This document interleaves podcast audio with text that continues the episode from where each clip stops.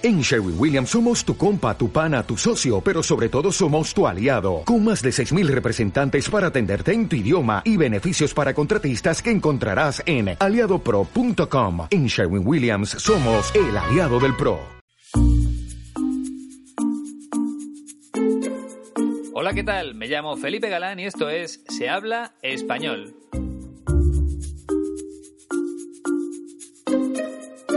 Bienvenida o bienvenido al podcast número 56. En este nuevo programa te voy a hablar de una periodista muy conocida en España. Se llama Julia Otero y trabaja en una de las emisoras de radio más importantes de mi país, Onda Cero. Bien, en un momento conocerás más cosas sobre su vida y por supuesto sobre su trayectoria profesional. Pero antes tengo que hablarte de un alumno que acaba de comenzar sus clases online en la Escuela de Español 15TC. Su nombre es Chris y vive en Connecticut, en Estados Unidos. Si estás escuchando esto, Chris, te mando un saludo desde Madrid. ¿Y por qué quiero hablarte de Chris? Pues muy sencillo, porque Chris es un oyente habitual del podcast y hace varias semanas decidió ponerse en contacto con mi amigo Iñaki para reservar un curso de español en la ciudad de León. Por tanto, su primera idea era venir a España, pero al final tuvo que cambiar sus planes y le preguntó a Iñaki si podía hacer el curso a distancia, desde su propia casa. Y eso es lo que está haciendo ahora mismo, recibir clases de español a través de Skype.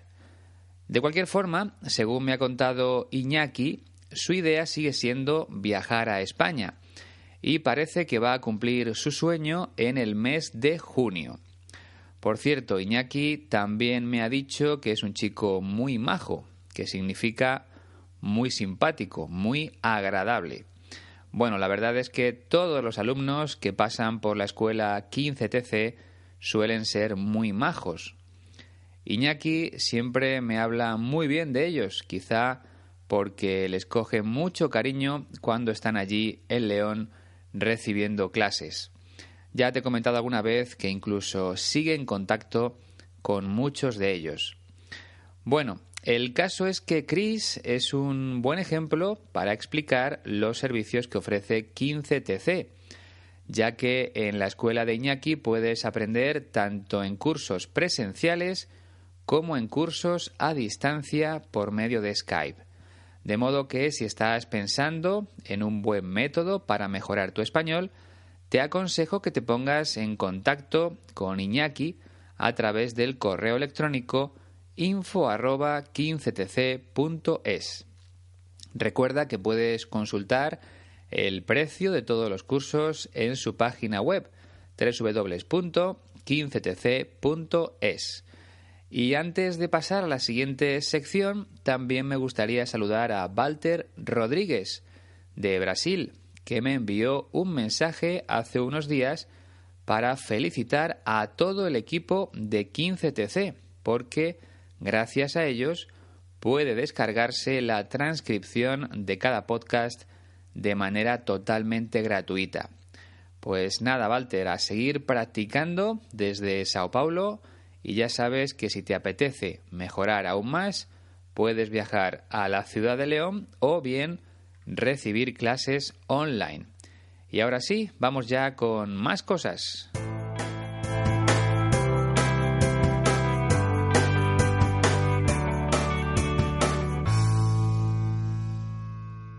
Antes de repasar la trayectoria de Julia Otero, que es la protagonista de este podcast, tengo que dar las gracias a las personas que se han unido a la página de Facebook de Se Habla Español durante las dos últimas semanas. Esta vez son las siguientes. Junia Silos Rodríguez, Rasane Amirati, Natalia Veronese, David Coutinho, Tainara Deiró, Son Harris, Jehad Adel, Eduardo Díaz, Peter Saki y Amine Argelino. Muchas gracias a todos y bienvenidos a la familia de Se habla español. Ojalá muy pronto lleguemos a la cifra de mil seguidores en esta red social. En Twitter ya hemos superado los 4.000, que no está nada mal. Como te he dicho en alguna ocasión, me gustaría compartir más cosas a través de las redes sociales, pero ahora mismo no tengo mucho tiempo, así que hago lo que puedo. Bueno, vamos ya con la biografía de Julia Otero, que es lo que realmente nos interesa en el programa de hoy.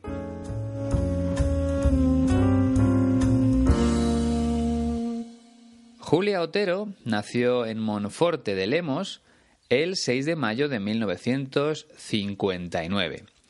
Eso quiere decir que ahora mismo tiene 58 años. La ciudad que la vio nacer se encuentra en la provincia de Lugo, dentro de la comunidad autónoma de Galicia. Pero la familia de Julia Otero se marchó a Barcelona cuando ya tenía tres años y vive allí desde entonces. Estudió filología hispánica en la Universidad de Barcelona. Por tanto, en un principio su vocación no era la de ser periodista.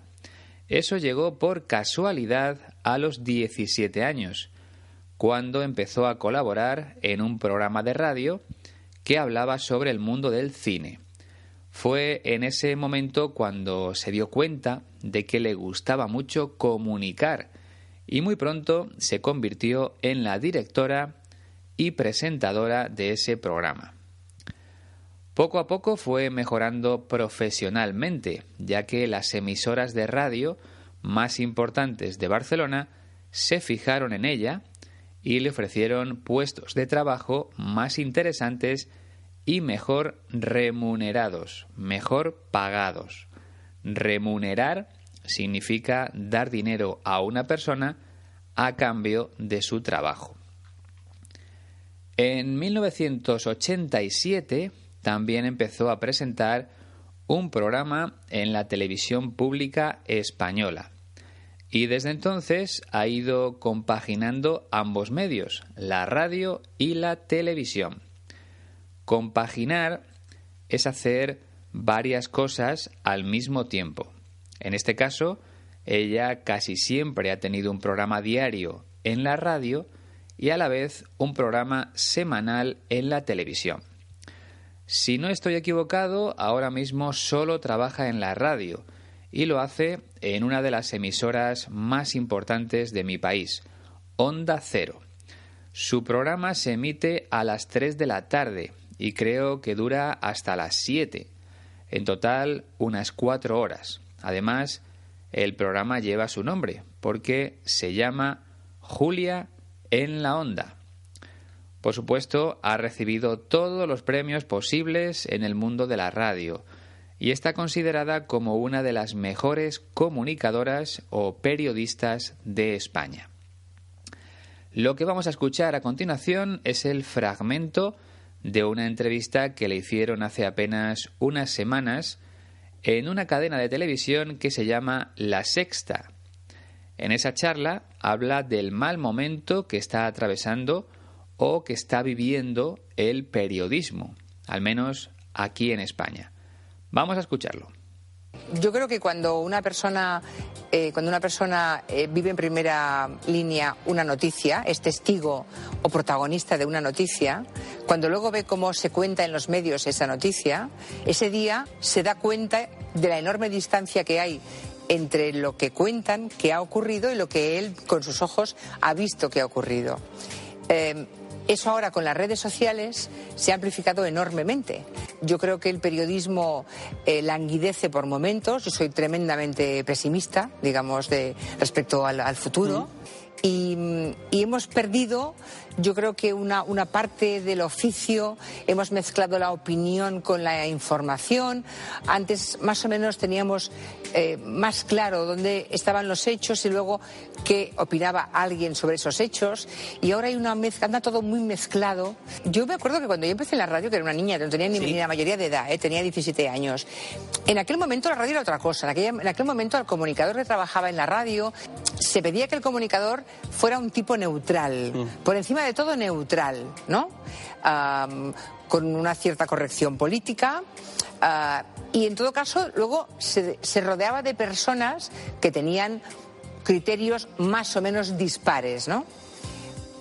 Pero eso ha ido cambiando con el tiempo. Hoy nadie aguanta a un comunicador o a una comunicadora que no tenga opinión. Bien, como es lógico para una persona que ha trabajado en la radio durante tanto tiempo, Julia Otero tiene una voz muy agradable y a la vez enérgica. Desde luego, esa forma de hablar ha sido fundamental para convertirse en lo que es hoy en día, una de las personas más famosas de España, sobre todo entre la gente de mi edad. Mis hijos, por ejemplo, no saben quién es Julia Otero porque no suelen escuchar la radio. Yo lo hago en el coche, cuando vuelvo de trabajar, que es justo cuando ella tiene su programa de radio. Venga, vamos a analizar todo lo que ha dicho porque me parece muy interesante y además como periodista me afecta directamente. Empezamos con el primer fragmento. Yo creo que cuando una persona, eh, cuando una persona eh, vive en primera línea una noticia, es testigo o protagonista de una noticia, cuando luego ve cómo se cuenta en los medios esa noticia. Yo creo que una persona que vive en primera línea una noticia, vivir en primera línea significa vivir en primera persona, es decir, ser testigo directo de esa noticia, de ese suceso o de ese evento. Por ejemplo, si vas paseando por la calle y de repente se derrumba un edificio, se cae un edificio, tú eres testigo de lo que ha pasado, porque lo has vivido en primera persona o en primera línea. Se utiliza más en primera persona. Por otro lado, recuerda que derrumbarse es caerse, pero no al vacío, sino algo que tiene pies, que tiene una base. Un edificio se derrumba, se viene abajo. En inglés se utiliza el verbo to collapse, pero en español es derrumbarse, aunque poco a poco la gente está empezando a introducir el verbo colapsar por influencia precisamente del inglés. De hecho, en América Latina se utiliza sobre todo colapsar, si no estoy equivocado. Pero en España siempre hemos dicho que un edificio se derrumba. Otra cosa distinta es si yo lanzo un objeto desde lo alto de una torre. Ese objeto cae al vacío, pero no se derrumba, simplemente cae. Por cierto, ya que he hablado del verbo derrumbarse, hay otro significado muy interesante referido a las personas. Cuando una persona se derrumba es porque pierde el ánimo, porque pierde toda la energía. Habitualmente sucede cuando se produce una tragedia. Por ejemplo, si unos padres se enteran de la muerte de su hijo, entonces decimos que se derrumban, que pierden todo el ánimo, como es natural. Los padres del niño se derrumbaron al enterarse de su muerte. Esa sería la frase completa. Bien, volvemos a las palabras de Julia Otero. Cuando alguien vive una noticia en primera persona, cuando es testigo o protagonista de una noticia, pues tiene su propia versión de lo que ha sucedido. Pero luego, cuando ve cómo se cuenta en los medios de comunicación esa misma noticia, quizá entienda que los medios no han sido fieles a la verdadera historia. Es decir, la televisión, la radio, la prensa escrita o digital los medios de comunicación, en definitiva, pueden ofrecer una versión algo distinta de lo que ha ocurrido. La versión es el modo de contar un suceso. Cada uno tiene su propia versión. Importante, En otro podcast hablamos de la, de la palabra versión en otro sentido, y es que cuando nos referimos a la música, una versión es una canción ligeramente modificada por otro cantante o por otro grupo. A mí me gusta una canción de Shakira y la canto a mi manera, a mi estilo. Eso sería una versión de la canción original. En el segundo fragmento, Julia Otero cuenta lo que ocurre cuando el protagonista de una noticia descubre que los medios tienen su propia versión de lo que él ha visto. Ese día se da cuenta de la enorme distancia que hay entre lo que cuentan que ha ocurrido y lo que él con sus ojos ha visto que ha ocurrido. Ese día se da cuenta de la enorme distancia que hay entre lo que cuentan que ha ocurrido y lo que él con sus ojos ha visto que ha ocurrido. Es la misma idea de antes. Cuando el testigo de la noticia llega a casa, enciende la televisión y ve cómo cuenta lo que él ha visto con sus propios ojos, se da cuenta de que él no lo ha vivido de la misma forma. Y es normal. Cuando un periodista llega al lugar de los hechos, al sitio donde se ha producido el suceso, tiene que fiarse de lo que le cuenten los testigos. Y es posible que cada testigo lo haya vivido de una forma distinta. Después, con toda esa información recogida en la calle, el periodista tiene que escribir su versión de los hechos y nunca va a coincidir al 100% con la versión de cada uno de los testigos, porque ellos mismos han experimentado cosas distintas durante el suceso. En el tercer fragmento añade un nuevo dato muy interesante, el de las redes sociales. Eso ahora con las redes sociales se ha amplificado enormemente. Eso ahora con las redes sociales se ha amplificado enormemente.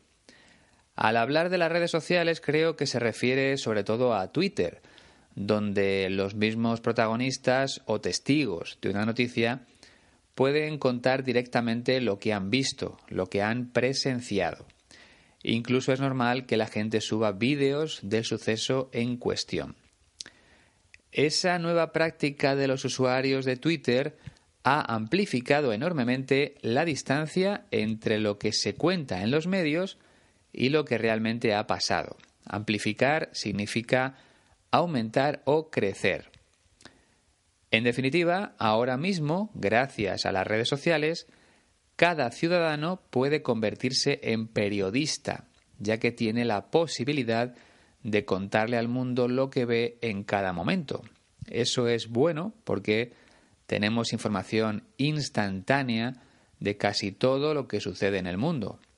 Pero también hay que tener cuidado con la manipulación que se realiza desde algunos perfiles de Twitter, cuando hablamos de información, manipular es hacer cambios o modificaciones para conseguir un objetivo concreto. Por ejemplo, si un partido político quiere atacar a su oponente en las elecciones, puede manipular unas imágenes para que parezca que está haciendo algo malo. Hoy en día, con los medios tecnológicos que tenemos, se puede hacer cualquier cosa. Pues eso sería manipular, falsear la información. Y todo esto, como es lógico, afecta muy directamente al prestigio del periodismo. Es lo que dice Julia Otero en el cuarto fragmento. Yo creo que el periodismo eh, languidece por momentos. Yo soy tremendamente pesimista, digamos, de, respecto al, al futuro. Yo creo que el periodismo languidece por momentos. En este caso, languidecer significa perder fuerza, perder poder, perder credibilidad. La gente ya no cree en los medios de comunicación, en el periodismo. Ya no es fundamental porque pueden encontrar toda la información que deseen en las redes sociales, aunque muchas veces sea falsa. Por supuesto, también es necesario dejar claro que hay noticias falsas o manipuladas incluso en los medios de comunicación. Por esa razón, Julia Otero es tremendamente pesimista respecto al futuro del periodismo. Algo tremendo es algo muy grande. Por tanto, el pesimismo de Julia Otero con respecto al futuro del periodismo es muy grande. Si eres pesimista es que no confías en el futuro de algo, crees que no va a ir bien. Lo contrario sería optimista. En este punto coincido plenamente con Julia Otero. Me parece que el periodismo ha cambiado mucho en los últimos años y se ha convertido en algo distinto a lo que yo viví de pequeño. Por eso creo que tengo que cambiar de profesión, porque yo también soy bastante pesimista con respecto al futuro. Ojalá me equivoque, pero creo que el periodismo no tiene solución. Ahora cualquier persona puede comunicar a través de una página web, de un podcast, de un canal de YouTube. El panorama ha cambiado muchísimo y el periodismo necesita un cambio radical. Vamos ya con el quinto fragmento, donde Julia Otero explica uno de los errores que, según ella, están cometiendo los medios de comunicación. Y, hemos perdido, yo creo que una, una parte del oficio, hemos mezclado la opinión con la información. Y hemos perdido, yo creo, que una parte del oficio. Hemos mezclado la opinión con la información. Al hablar de oficio se refiere al trabajo del periodista. Y ella cree que se ha perdido una parte fundamental de ese trabajo, porque ahora los medios de comunicación mezclan la opinión con la información. Julia Otero piensa que esa práctica supone un gran error, porque hace años se trabajaba de una forma completamente distinta y los medios eran más respetados. Es lo que cuenta en el sexto fragmento. Antes más o menos teníamos eh, más claro dónde estaban los hechos y luego qué opinaba alguien sobre esos hechos. Y ahora hay una mezcla, anda todo muy mezclado. Antes, más o menos, teníamos más claro dónde estaban los hechos y luego qué opinaba alguien sobre esos hechos. Es decir, hace años los lectores de periódicos, los oyentes de radio y los espectadores de televisión sabían perfectamente cuándo estaban leyendo, escuchando o viendo información y por el contrario tenían claro cuándo se enfrentaban a opiniones. Antes estaba todo más separado. Había un espacio para la información y otro para la opinión. Normalmente los medios ofrecían primero la información, los hechos, las noticias, y después analizaban esas informaciones con la ayuda de algunos expertos en esa materia, en ese asunto. Primero se informaba y después se opinaba. Sin embargo, ahora hay una mezcla, anda todo muy mezclado. Julia Otero piensa que los medios ya no separan la información de la opinión, que aparece todo junto, todo mezclado de tal forma que las personas que se acercan a los medios de comunicación no saben diferenciar entre una cosa y la otra, entre los hechos y las opiniones. Y eso es un problema bastante grande, porque en ocasiones pensamos que la opinión de un periodista es la verdad de lo que ha ocurrido, pero no, es simplemente su interpretación de lo que ha pasado. Si tomamos sus palabras como algo cierto, podemos equivocarnos, algo que sucede muy a menudo. En el séptimo fragmento empieza a contar cómo era el periodismo cuando ella daba sus primeros pasos en el mundo de la radio, hace ya 40 años. Yo me acuerdo que cuando yo empecé en la radio, que era una niña, no tenía ni, la mayoría de edad, ¿eh? tenía 17 años. En aquel momento la radio era otra cosa. Yo me acuerdo que cuando empecé en la radio, que era una niña, no tenía ni la mayoría de edad, tenía 17 años, en aquel momento la radio era otra cosa. Bien, Julia Otero está hablando de sus recuerdos y ya sabes que hay dos formas de hacerlo. La primera con el verbo acordarse, que va seguido de la preposición de. Ella no la utiliza, pero tiene que hacerse. Yo me acuerdo de que cuando empecé en la radio... Vale, La otra posibilidad es emplear el verbo recordar. Aquí no hace falta preposición. Yo recuerdo que cuando empecé en la radio, ya lo he explicado varias veces, pero siempre es bueno recordarlo. Entonces Julia Otero empezó a trabajar en la radio cuando tenía 17 años, o sea, todavía no había alcanzado la mayoría de edad, que llega con los 18 años. Aquí en España se considera que una persona es mayor de edad con 18 años. Desde ese momento ya puedes votar en las elecciones y también eh, se puede sacar el carné de conducir, por ejemplo. Antes no se puede, no te dejan. Por tanto, para hacer determinadas cosas tienes que ser mayor de edad, tienes que haber cumplido los 18 años. Y Julia Otero dice que en aquella época la radio era otra cosa, la radio era diferente, y empieza a ofrecer más detalles en el octavo fragmento. En aquel, momento al comunicador que trabajaba en la radio se pedía que el comunicador fuera un tipo neutral, mm. por encima de todo neutral, ¿no? En aquel momento, al comunicador que trabajaba en la radio se le pedía que el comunicador fuera un tipo neutral, por encima de todo neutral. Bien, ella siempre utiliza la palabra comunicador, aunque también podría usar periodista. Aunque un buen comunicador no tiene que haber estudiado periodismo necesariamente. Hay personas que nacen con ese don, por ejemplo, Julia Otero. Entonces, cuando ella empezó en el mundo de la radio, a las personas que hablaban delante del micrófono, a los comunicadores o periodistas, se les pedía que fueran neutrales. Una persona es neutral cuando no muestra preferencias por un partido político o por una ideología determinada. Podemos decir que se mantiene en el centro, ni hacia un lado ni hacia el otro. En otras palabras, se buscaba que los comunicadores fueran imparciales u objetivos. Son sinónimos de neutral, tanto objetivo como imparcial. Hoy en día sucede todo lo contrario, al menos aquí en España. En cuanto un periodista empieza a hablar por la radio, ya sabes si está más cerca del Partido Conservador o del Partido Liberal, de la derecha o de la izquierda. Eso antes no sucedía. Los comunicadores se mantenían neutrales, objetivos, imparciales y dejaban la opinión para los expertos.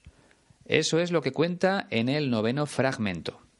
Con una cierta corrección política, ah, y en todo caso luego se, se, rodeaba de personas que tenían criterios más o menos dispares, ¿no? Con una cierta corrección política y en todo caso luego se rodeaba de personas que tenían criterios más o menos dispares. Es decir, al comunicador se le pedía cierta corrección política, que fuera correcto con todas las opciones políticas, que no expresara su preferencia por un lado o el otro. Como decía antes, los periodistas tenían que mantenerse a cierta distancia de los partidos políticos, mostrando respeto por todos ellos. Y a su vez, esos comunicadores se rodeaban de personas que tenían criterios más o menos dispares. Los criterios son las opiniones.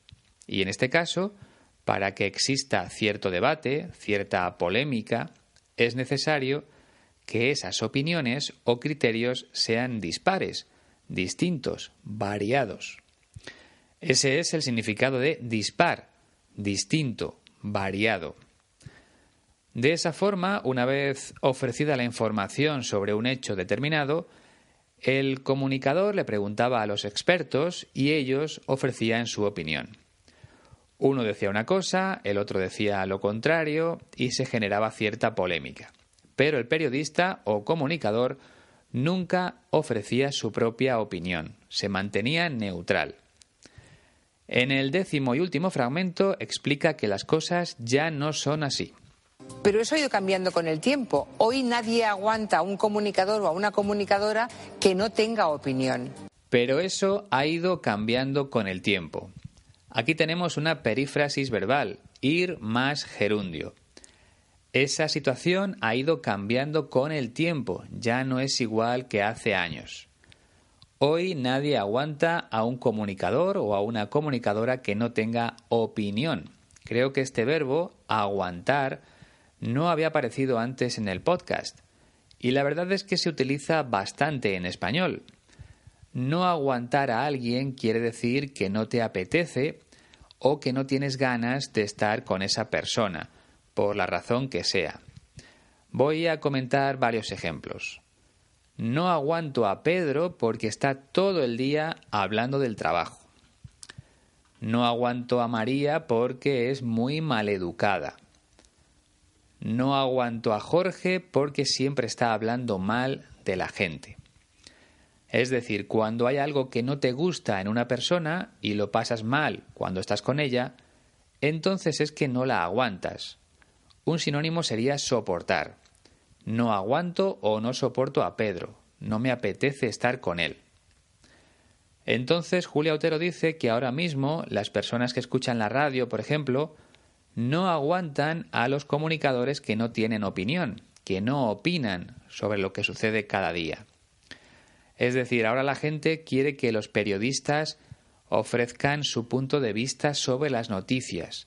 Y si un comunicador no lo hace, pues dejan de escucharle y cambian a otra emisora de radio. Bueno, hasta aquí las explicaciones de todo lo que ha comentado Julia Otero. Espero que te haya quedado todo muy claro. Vamos a escucharlo una última vez. Yo creo que cuando una persona, eh, cuando una persona eh, vive en primera línea una noticia, es testigo o protagonista de una noticia, cuando luego ve cómo se cuenta en los medios esa noticia, ese día se da cuenta de la enorme distancia que hay entre lo que cuentan que ha ocurrido y lo que él con sus ojos ha visto que ha ocurrido. Eh, eso ahora con las redes sociales se ha amplificado enormemente. Yo creo que el periodismo eh, languidece por momentos. Yo soy tremendamente pesimista, digamos, de, respecto al, futuro. y, hemos perdido yo creo que una, una parte del oficio, hemos mezclado la opinión con la información. Antes más o menos teníamos eh, más claro dónde estaban los hechos y luego qué opinaba alguien sobre esos hechos. Y ahora hay una mezcla, anda todo muy mezclado. Yo me acuerdo que cuando yo empecé en la radio, que era una niña, no tenía ni, la mayoría de edad, eh, tenía 17 años. En aquel momento la radio era otra cosa. En, en aquel momento al comunicador que trabajaba en la radio se pedía que el comunicador fuera un tipo neutral, mm. por encima de todo neutral, ¿no? con una cierta corrección política. Ah, y en todo caso, luego se, se rodeaba de personas que tenían criterios más o menos dispares, ¿no? Pero eso ha ido cambiando con el tiempo. Hoy nadie aguanta a un comunicador o a una comunicadora que no tenga opinión. El programa 56 está a punto de terminarse. Espero que te haya resultado interesante. Esa es siempre mi intención. Buscar personajes que tengan una buena historia detrás. Y creo que Julia Otero cumple perfectamente con el objetivo del podcast.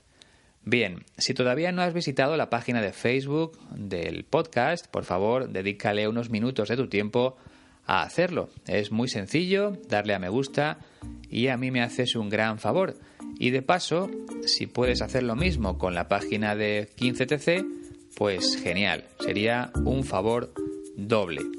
La verdad es que me hace ilusión llegar a los mil seguidores en Facebook y todavía no hemos alcanzado los 900. Ojalá que esta semana aumente mucho el número de seguidores. Te recuerdo una vez más que puedes descargarte la transcripción completa de este podcast en la página web de 15TC. Es gratis y muy beneficioso para tu aprendizaje.